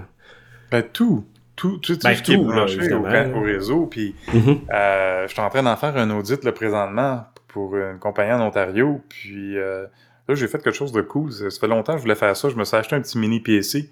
Puis j'ai mis mes outils de, de, de scan là-dessus. Puis là, j'envoie ça chez le client il branche ça dans son réseau, il me fait confiance. Puis euh, là, j'ai tous mes outils, je me connecte à distance dessus, puis là, je peux rouler tous mes outils comme si j'étais là à l'interne. Bref, euh, j'ai roulé euh, JVM là, sur Kali Linux pour faire juste un, premier aperçu là, des vulnérabilités qui étaient détectées sur le réseau. Puis il y a des choses qui sont apparues, je, je suis pas encore familier avec le réseau, j'attends encore leur documentation, on va hâte de voir ça. Puis j'ai trouvé quelque chose, il y avait des vulnérabilités avec des vieux engins, des, des, web servers Java, là, je n'avais jamais entendu parler de ça, Jetty. Probablement que toi, tu connais ça, le Jetty, toutes ces affaires-là. Puis là, j'ai regardé, c'était quoi? C'était PowerShoot, un vieux PowerShoot qui roule sur un serveur Windows, qui est vulnérable, qui a toutes sortes de vulnérabilités, des vieux, euh, des vieux Cypher, puis éviter des, des, des, vieux euh, TLS, SSL, des choses comme ça qui sont vulnérables. Puis, tu sais, les gens pensent pas à ça, pensent pas à tous les cossins qui sont branchés au réseau, les imprimantes, les firmware. Ben, les imprimantes. Écoute, quand on sait qu'il y a des attaquants qui sont rentrés via un thermostat dans un aquarium pour aller voler des, des données dans une base de données. avec, tu sais, lâche-moi avec ton Ils sont bons en sécurité, ceux-là. Ils savent ce qu'ils font. Oui, donc, euh, tout, tout ce qui est branché au réseau peut être vulnérable. Il y a des updates pour tout là, de firmware. Puis... Oui, puis là, tu parles quand même de legacy, là, ce que j'aime, euh, puis je pense qu'il faut voter ce mot-là, c'est du vintage. Oui. On appelle plus ça legacy. euh, non, mais tout ce qui est legacy, euh, souvent, ils, ils savent que ça existe, puis ils veulent pas l'updater parce que ça marche. Puis ça, c'est, c'est euh, on parlera de certaines banques ou compagnies d'assurance là, que la majorité de leur infra, euh, c'est vintage à fond. Là. Ils ont aucune, pas, aucun désir de changer ça parce que le, d'un, la connaissance est sûrement plus là. Ceux qui l'ont mis en place sont plus là. Puis les frais à changer ça sont énormes. Ouais. Fait que là, faut que tu rajoutes de la, sécurité par-dessus. non, c'est pas facile. Quand je rentre dans ma, banque, là, une des grandes banques canadiennes, puis toutes les, toutes les ordis, tous les terminaux, c'est encore à Windows 7. C'est désolant de voir ça. Il n'y a pas si longtemps, une certaine grande banque est en XP. Là. Ils l'ont ah. changé il y a 3-4 ans, là, mais... Ils ont upgradé à 7. Ouais, mais quand tu vas dans les aéroports, ça aussi, c'est le fun. Là. Tous les terminaux de... de voyons, faire le check-in à la gate direct, la majorité sont en XP ou en CE. C'est comme ouf! Dans mes jours, quand je travaillais à l'aéroport, nous autres, c'est des terminaux green screen. On n'avait pas ça, là. Mais on s'inquiétait pas de ça. Non, non, non. euh, Il y en a de moins en moins. oui. Mais c'est pas mieux, mettons. Cool, ben ça fait le, le tour de nos nouvelles, de nos opinions. Euh, David, euh, Richard, avez-vous un dernier point que vous aimeriez dire? Commentaire? Euh, J'avais peut-être juste une petite affaire que, euh, par rapport à ce que Richard disait tantôt, là, par rapport, mettons, aux aînés, puis, puis, puis toute l'histoire d'ignorance, euh, par rapport, euh, justement, les gens qui se font pirater, ou- puis ils se disent tout le temps, pour- pourquoi, pourquoi moi on m'attaquerait. C'est souvent la phrase qu'on entend, puis même en entreprise, pourquoi nous, si on est une petite entreprise, on est un monsieur tout le monde qui, qui, qui est personne aux yeux de la société nécessairement, fait que, pourquoi ils s'en prendrait à nous? Tu sais, souvent, en fait, c'est juste des attaques automatisées, on le sait. Puis euh, moi, je compare souvent ça à quelqu'un qui va voler des trucs dans un auto. Tu il va pas prendre, cibler ton auto à toi précisément, il va juste les essayer une après l'autre jusqu'à temps qu'il y en ait une de débarrée, puis il va rentrer, puis il va les choses à l'intérieur. Ben, c'est un peu comme ça que je l'explique. Puis, euh, puis c'est ça, c'est ça que je voulais dire euh, par rapport à ça. C'est que c'est pas parce que tu es nécessairement quelqu'un qui est comme une cible, c'est juste Ah. que tu es quelqu'un qui Ben, au est final, connecté. au final, une entreprise a de l'argent, puis ils veulent ramasser l'argent. Que tu vendes des souliers ou euh, quelque chose qui, est ben, Ouais. euh, qui est un collier en or, ça, ça leur change rien. Non. Surtout que c'est la euh, donnée qui vaut quelque chose aujourd'hui. C'est c'est ça qui fait une grosse différence aussi. Là. Les gens prennent ça personnel, ils se sentent ciblés. Euh, puis on peut, on peut blâmer un peu les médias ou faire certaines présentations. Tu sais, je fais de, la, formation en cybersécurité pour des PME, des petites sessions de 90 minutes. Puis euh, dans le deck qui m'a été fourni par l'organisme, c'est on dit que les, les PME sont ciblés. Puis moi, je leur dis non, vous n'êtes pas nécessairement ciblés, là, c'est pas vrai. Tu sais, c'est- c'est tout des balayages automatiques. Votre non-sécurité est ciblée. C'est ça. Ouais. Tu sais, c'est- c'est pas c'est pas quelqu'un qui s'assit là puis dit ah aujourd'hui là je vais attaquer PME québécoise ABC là tu sais ça me tente là. Non, c'est pas de même que ça marche là. Fait que tu sais je dis aux, aux entrepreneurs pensez pas que vous êtes ciblés là. Vous êtes peut-être plus vulnérables. Vous êtes sûrement plus vulnérables parce que la majorité des PME sont mal protégées. Euh, ils ont soit pas les bonnes connaissances ou ils ont pas les bons fournisseurs de services TI qui vont les protéger comme du monde. Ça, je vois ça constamment. Et puis donc, sont plus vulnérables. Mais de là à dire qu'ils sont ciblés, puis ça va la même pour les particuliers, comme David disait, que tu sois aîné ou non. Pas obligé d'être vieux là, pour te faire avoir là, combien de personnes que vous connaissez, leur compte Facebook s'est fait hacker. Encore. C'est pas toutes des personnes, euh, c'est pas toutes des aînés. Là. Fait que donc, faut, faut arrêter de penser que les gens sont ciblés. C'est tout des balayages automatiques, les vulnérabilités sont trouvées, les mots de passe sont exploités, puis il se fout c'est qui qui est au bout de la ligne. Là. Hein? Je, quand, tu sais, il y a les connaissances, les habiletés, puis euh, l'attitude. L'attitude, c'est la chose la plus la plus difficile à modifier. Moi, je prends des cas concrets. Tout le monde a connu quelqu'un dans qui s'est fait euh, hacker son compte euh, Facebook. Puis quand c'est le cas du courriel, ce que je dis, je dis, mettons que je suis le hacker, là, puis j'ai trouvé ton mot de passe qui était assez compliqué, là, c'est-à-dire ton prénom suivi de ton année de, de ta date de naissance. Là. puis là, j'ai j'ai donc accès à tes courriels. Voici ce que je peux faire. Puis là, je dis, je m'en vais sur un site bancaire, par exemple. Puis là, je clique, je mets l'adresse de courriel, puis je clique sur mot de passe oublié. Je reçois le courriel qui me permet de resetter le mot de passe, puis là, j'ai accès à ton compte. Puis là, je m'amuse comme ça. Et là, les gens, tout à coup, ils disent, attends un peu, là, tu peux vraiment faire ça? Et là, c'est le silence. Et là, là, ils commencent à comprendre que, Oui. entre autres, le, le mot de passe du courriel, c'est comme archi critique. Cette Mais c'est c'est ton le centre du système qui a accès à Tout au final. là. Ouais. Fait que- Quand tu peux faire ça, tu peux rapidement faire beaucoup de dommages. Mhm. Euh, L'autre chose, c'est que les gens vont dire, mettons, ils sont inscrits à un site de généalogie, puis là, ils disent, je ne l'utilise plus. OK. Ça veut dire que si le site de généalogie, par exemple, je m'en vais sur Av- Avab in Palm, puis je regarde les sites de généalogie qui ont été hackés, euh, je m'en vais sur le dark web, pour 100 pièces, je peux avoir la base de données. J'ai donc la combinaison de ton adresse de courriel puis du mot de passe, puis là, je refais le même principe. Je vais aller utiliser tous les autres trucs, puis retrouver le mot de passe que tu aurais utilisé ailleurs. Quand on prend des exemples concrets comme ça, où ça pourrait, euh, ils comprennent. Là. là, dans ce temps-là, ils comprennent. Fait que déjà, il y a une première étape, c'est OK, je comprends qu'il y a quelque chose de dangereux. Après ça, est-ce que vous voulez agir ou non? C'est dans leur camp. Mais quand tu joues avec du truc concret, même, le, mot de passe oublié, c'est très rapide de faire beaucoup de dommages avec ça. Tout à fait. Puis j'ai même fait la même expérience en entreprise, dans une entreprise de monde en TI, qui ont à peu près le rôle à, David, ou ce qui sont en DevOps et autres, qui sont super techniques, mais pas en sécurité, évidemment. Euh, puis à partir de un courriel où ce qu'on a fait un. C'était stagé, évidemment, là, un phishing où ce que la personne clique live à l'écran. Mm-hmm c'était la panique là, dans, dans l'entreprise. C'était comme, mhm. ben voyons non, on, peut faire ça, puis c'est si loin que ça. Mais la joke, c'est parce qu'en entreprise, ce qui est le fun versus euh, plus personnel, c'est que personnel, oui, tu as ton courriel qui est central, mais en entreprise, tu as le SSO qui, lui, est central. Fait que si tu as accès au SSO, tu cliques sur toutes les icônes, puis tu as accès à toute l'entreprise au complet. Fait que dans le milieu de la démonstration, qu'est-ce qu'on faisait?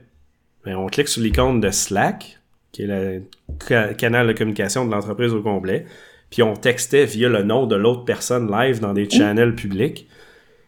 Mais la majorité du monde le, le voit pas, ce step-là. Même en, en, TI, ce qui est, euh, somme toute, des fois surprenant. Jacques, Jacques t'avais-tu c'est-tu toi qui m'avais donné une stat récente sur si on prend un random, on envoie justement un peu comme ce que Patrick vient de décrire, un, un courriel de phishing pour voir combien de personnes qui vont l'ouvrir ou qui vont ouvrir la pièce jointe. Mm-hmm. C'était quoi le pourcentage de gens qui rouvraient la pièce? C'était, euh, si tu envoyais 100 courriels de phishing d'une entreprise, il y en avait, euh, c'était combien qui l'ouvraient? Mais il y, avait quelque chose comme 23 personnes qui vont l'ouvrir dans la première heure. euh, non, 23 personnes qui vont cliquer sur la pièce jointe en, total là, du 100, puis 6 d'entre eux dans la première heure. Fait que là, quand je fais la formation, j'explique qu'en dans d'une heure, mm tu as 6 personnes sur 100, donc 6 de, de, de, ton staff qui va cliquer sur la pièce jointe. Hein, malgré toute la sensibilisation et la formation que tu peux faire. ah, tout à fait. Mon premier phishing dans un, un official, une opération Red Team, c'était un email envoyé, juste un. C'est pas, pas spammer une centaine de personnes, là. Puis c'était, je pense, 8 à 12 secondes. J'avais un shell, un accès direct sur la machine de la personne. Et je capotais tellement que c'était trop rapide que je me suis dit que mon logiciel a dû avoir un bug dedans. Puis j'ai renvoyé un autre courriel à la même personne, genre une demi-heure plus tard, pour dire non, non, non c'est impossible. Et j'ai re-eu le même accès deux fois. J'étais comme, ok, non, non, c'est. c'est ça qui est ça. c'est puis si tu fais cibler en plus là versus juste des, campagnes génériques euh, tu augmentes tes chiffres euh, énormément là c'est malheureusement triste mais c'est ça je regarde qu'il est déjà 7 heures est-ce qu'on a le temps de jaser encore ou c'est fini pour aujourd'hui? 5 minutes. Jacques, tu te souviens, c'est l'année passée qu'on a fait un test, toi et moi, quand on parlait du phishing par courriel, les règles Autrement dit, si tu te fais hacker ton compte, mm tu es capable de changer ton mot de passe, ouais. quand même, tu as le vérifier si le hacker n'a pas mis des règles mm. pour continuer à, à, recevoir une copie de tous tes courriels. Ouais. Puis là, je m'étais amusé à dire, OK, je vais prendre plusieurs clients pour la même adresse de courriel. Que ce soit le client Gmail, que ce soit Outlook, que ce soit Mail de Apple. Et les règles sont vraiment pas gérées de la même façon. Autrement dit, ma conclusion, ça avait été que c'est comme l'histoire de dire, il y a un chien dans le parc, oui, je le vois. Il n'y a pas de chien dans le parc, il est peut-être caché en arrière d'un arbre. Autrement dit, toutes les règles qui sont dans tous les clients sont pas évidentes à trouver. Non, tu peux les trouver dans certains clients, puis dans d'autres, je me souviens en particulier sur certains appareils où si tu le mets sur ton appareil, ton téléphone, ton iPad, ta tablette, ou que tu vas sur le site web, les règles sont pas synchro. Tu peux les cacher à une place, puis tu les verras pas à l'autre. Ah, peut-être. Je, me souviens qu'on faisait beaucoup de tests à l'époque avec euh, des comptes, ton compte iCloud. Euh, en entreprise, évidemment, ce qu'on voit, là, c'est Outlook. Puis dans Outlook, oui, là, si quelqu'un mm-hmm. réussit à rentrer par le web ou le client Outlook, et c'est une tactique qui est encore très, très commune et très utilisée par les cyberméchants, c'est qu'une fois qu'il y a une compromission de compte, euh, ce qu'ils vont faire, c'est faire une règle pour faire un forward automatique là, de soit de tous les courriels à leur compte, ou bien non, moi, ce que j'ai trouvé chez un client que j'avais pris en charge à un moment donné, c'est qu'il y avait une règle qui disait que quand le sujet, quand l'objet du message contenait invoice payment deposit, envoie-moi un, tu sais, fais-moi un forward à cette adresse-là. J'ai demandé à la cliente, puis cette adresse-là, elle la connaissait pas. Maintenant, heureusement, la règle était désactivée parce que la première chose, vraiment la première chose que je fais quand soit je démarre un, un, tenant Office 365 ou que j'en prends en charge chez un client, c'est que je désactive la possibilité d'avoir des règles automatiques pour faire suivre des, messages comme ça. Donc, sa règle est encore là, mais elle était désactivée. Et je viens de faire, je peux vous dire que je viens de faire à peu près 3-4 audits récemment, là, dans les 3-4 dernières semaines. Et puis, indéniablement, là, ce, ce, paramètre, ce réglage n'est pas activé. Là. Jamais. Là. Fait que les fournisseurs de TI sont pas au courant de ces tactiques-là, font rien pour sécuriser ça. Puis c'est une affaire tellement facile, tellement facile à faire, mm-hmm. euh, de juste de désactiver cette possibilité-là, puis ça peut sécuriser ton client, mais c'est rarement fait. J'ai rajouté... Comme, oh, disait, David au tout début, la checklist est longue. C'est facile d'en oublier une, hein, David? ouais. Très long, hein? Et ouais, c'est pour ça que, évidemment, tu essaies d'automatiser ces checklists-là, justement, pour. Parce que l'humain, on fait tous des erreurs, puis même si, notre checklist est manuelle, on va oublier des points à, checker. Fait que... Oui, tout à fait. J'ai rajouté dans les show notes deux liens par rapport à ça, où ce que, au lieu de juste faire de l'exfiltration de données dans le Outlook, tu peux faire un command and control tout simplement. Tu as un malware qui roule sur ta machine qui regarde les courriels qui rentrent et tout est basé sur les rules. Fait que, mhm. euh, les courriels qui rentrent avec un certain titre sont auto-lus et auto-archivés pour pas que ça soit dans le inbox. Mais quand le malware voit ce nom spécifique-là, il lit le, le, texte dedans, qui est encodé évidemment, puis il va exécuter euh, la commande. Fait qu'il y a, il y a moyen de faire euh, énormément de choses. c'est, dans le lien, c'est là, c'est quelqu'un qui a déjà présenté au Hackfest, là, qui, est hmm. très bon là-dessus. Euh, donc ouais, on peut, on peut toujours s'amuser avec tout ce qui est en place, malheureusement. Oui. oui. Donc euh, merci messieurs, ça fait intéressant. Merci euh, Richard, David, vous êtes toujours les bienvenus si ça vous intéresse d'être sur le podcast. Si vous avez des sujets à présenter ou des opinions. On se, on se... Pas trop, merci. En espérant que ça ait bien été de votre côté. Et on se revoit bientôt. Bye. Bye tout le monde. Bye. Bye.